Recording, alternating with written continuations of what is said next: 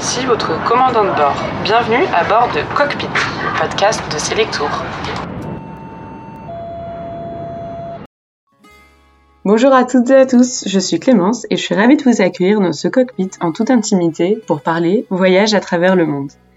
Dans chaque épisode, on découvrira une destination au travers de récits de voyage, d'anecdotes, d'interviews et de conseils aux voyageurs. Aujourd'hui, je vous emmène en Grèce et plus particulièrement en Crète. C'est la plus grande île grecque et la cinquième de Méditerranée en termes de superficie, avec ses 250 km de côte. C'est une île de tradition connue pour ses longues plages aux eaux turquoises et ses petits villages typiques si charmants. Marie et Didier, un couple de voyageurs, ont fait le tour de l'île pendant trois semaines l'été dernier et sont venus nous raconter pourquoi ils ont eu un tel coup de cœur pour la Crète. Donc bonjour Marie et Didier. Bonjour Clémence. Bonjour Clémence. Donc déjà pour commencer, est-ce que vous pourriez euh, nous parler un petit peu de la Crète de manière générale, vos ressentis, comment est l'île Eh bien, c'est une grande île grecque, mais qui n'a rien à voir avec toutes les autres. Et on y a été très très chaleureusement euh, accueillis. C'était un vrai régal. La vie est douce et agréable. On a pu profiter d'espaces euh, plus plus désertiques, plus tranquilles, euh, particulièrement dans l'est et le sud, ou alors euh, d'espaces animés et plus touristiques avec des grandes plages dans l'ouest et le nord-ouest. Ah bon bah super, donc déjà c'est un, bon, un bon premier aperçu, ça donne envie. Et alors vous me disiez vous avez vous avez vous êtes parti sur place trois semaines, vous aviez loué une voiture et vous avez fait le tour de l'île en logeant dans différents endroits à chaque fois. Est-ce que vous pourriez nous emmener avec vous dans votre itinéraire autour de la Crète volontiers parce que c'était vraiment euh, trois semaines où on s'est régalé avec on faisait des petits stops de 3, 4, 5 jours par endroit et vraiment on a pu faire tout le tour de l'île tranquillement, rayonner, aller voir à l'intérieur le bord de mer. Et euh, dès que nous sommes arrivés à Héraclion, on a loué la voiture et on est parti à Agios Nikolaos et Agios Nikolaos, c'est vraiment une jolie petite ville avec son petit lac, avec la mer. Et à partir de là, on a pu rayonner, aller voir les plages de Elouda, Placas, aller visiter l'île de Spinalonga, voilà.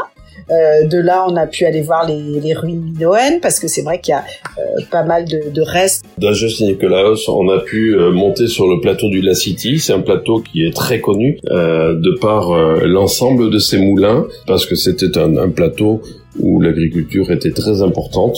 Bon, ces moulins-là sont euh, très très abîmés. Euh, on en a rencontré tout au long de notre voyage des moulins beaucoup plus jolis que, que sur ce plateau. N'hésitez surtout pas à, à, faire une incursion sur le petit village de Moslos et de vous baigner dans, dans l'eau turquoise. C'est un véritable régal et c'est un village un tout petit peu à l'abri du tourisme. Euh, c'est en allant dans la direction de Palais Castro euh, vers l'est. Je valide, c'est vraiment mon coup de cœur. Mochlos, un petit endroit, un petit village où on a envie de rester euh, pour le reste de ses jours, tranquille, doux. on vous servira du poulpe grillé, le bonheur à l'état pur tout au long de la route, vous pourrez profiter de visiter, de d'observer et de voir de très jolies petites églises baroques euh, tout au long de la route, vous verrez d'ailleurs des petits euh, promontoires avec des toutes petites églises miniatures. Euh. En fait, c'est comme un, un, hommage quand quelqu'un est mort. Et eh ben, on va mettre une petite église miniature. Vraiment, ça embellit le paysage et voilà, et ça interpelle toujours. Et voilà, et, tout au long de la Crète, on pourra visiter des très très beaux monastères orthodoxes euh, c'est toujours impressionnant avec euh, ces grands pop euh, habillés de noir, avec une barbe fournie, avec un regard parfois un peu revêche, mais c'est une culture intéressante. C'est une façon de se reposer, d'être au frais et de passer un petit moment tranquille. Donc voilà, ça rythme aussi les journées. Il n'y a pas une journée sans qu'on aille visiter un petit monastère. Donc tout l'est de, de, la Crète en descendant vers le sud-est, vous verrez, ce sont des plateaux arides avec euh, des vues extraordinaires sur la mer, des belles criques. Et, là, on se régale de, de manger les pieds dans l'eau euh, dans n'importe quel village, n'importe où que vous arrêtez, vous mangerez euh, divinement bien et puis vous pourrez marcher le long de la vallée des morts de Katosachos. Alors ça, euh, c'est si vous êtes courageux, parce que nous on l'a fait par 40 degrés, on a dû marcher 2-3 heures, vider 3 litres d'eau, mais c'est vrai que c'était sympa comme tout. Et puis de toute façon, à l'arrivée, il y a toujours la mer, une bonne baignade, une bonne citronnade, donc ça, ça, ça requinque.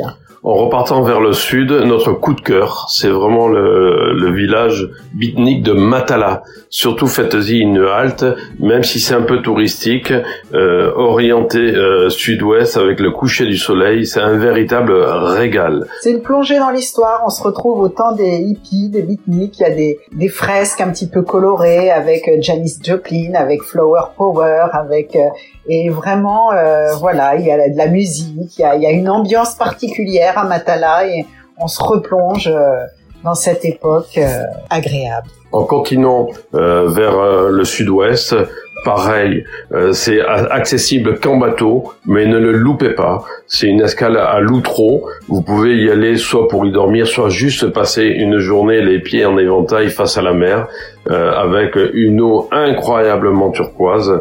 On s'y est régalé. On a loué des, des beds au bord de, de l'eau, comme ça, avec les grands rideaux. C'est pas très cher là-bas.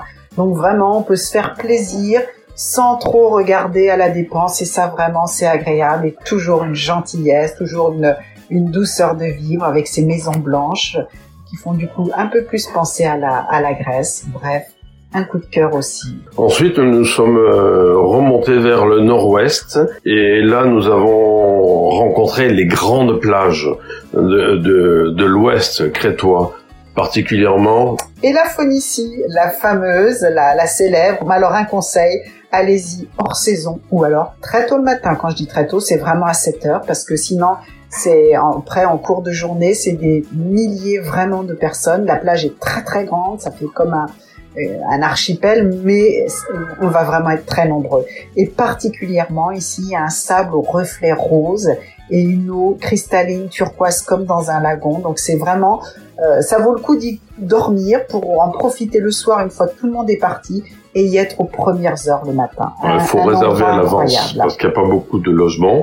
Il y a aussi un peu plus au nord de ouest la plage de Falasarna, à l'ouest de Kissamos, euh, qui, qui vaut le détour aussi, et particulièrement le soir parce que nous sommes orientés ouest. Donc euh, en sortant de la plage, on peut aller euh, manger un, d'excellents repas face au, au, soleil couchant. Voilà, puis on surplombe, on est toujours un peu en hauteur, puis toujours agréablement accueilli. Donc ça, ça rajoute au plaisir. Alors, on a eu la chance euh, d'être là-bas au 15 août et on a pu assister aux cérémonies euh, orthodoxes du 15 août avec euh, avec des chants des et toute la population habillée et c'était vraiment une atmosphère particulière ah qui est très différente de la nôtre. C'est vraiment une expérience à vivre hein, parce que c'est des chants lancinants, envoûtants et puis ça dure et ça et ça dure encore et, et tout le monde est pris dans cette dans cette mélopée. Euh, euh voilà, c'est un spectacle, c'est une ambiance, faut pas louper ça.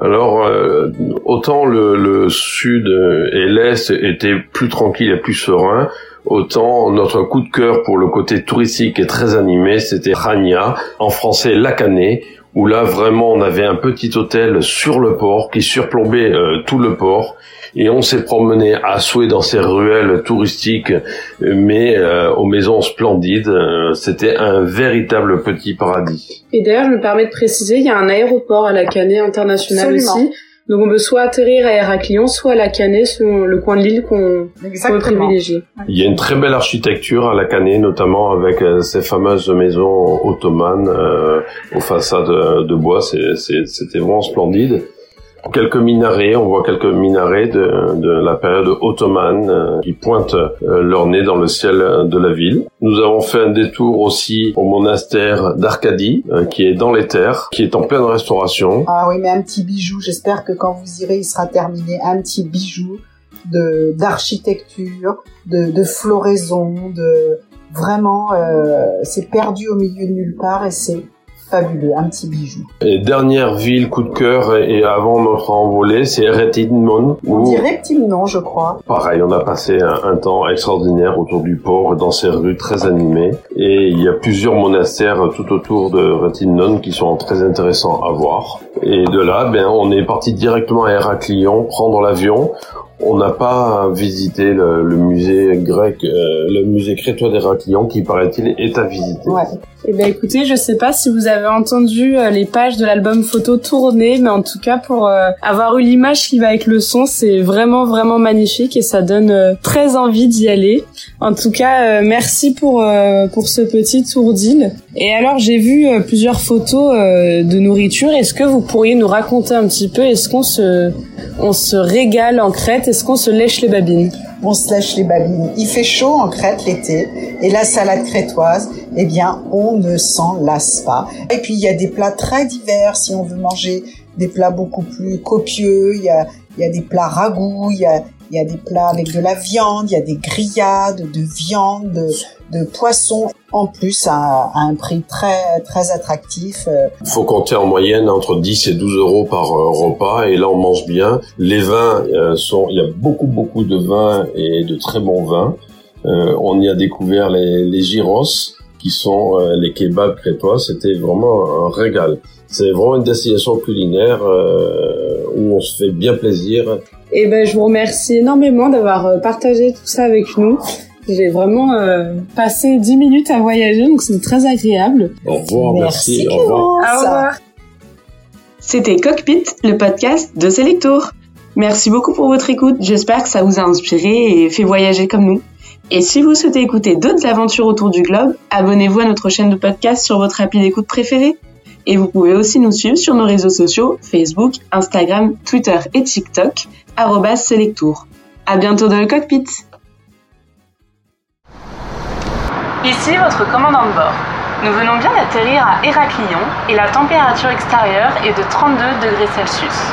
Merci d'avoir choisi Cockpit pour votre voyage audio et nous espérons vous revoir très vite.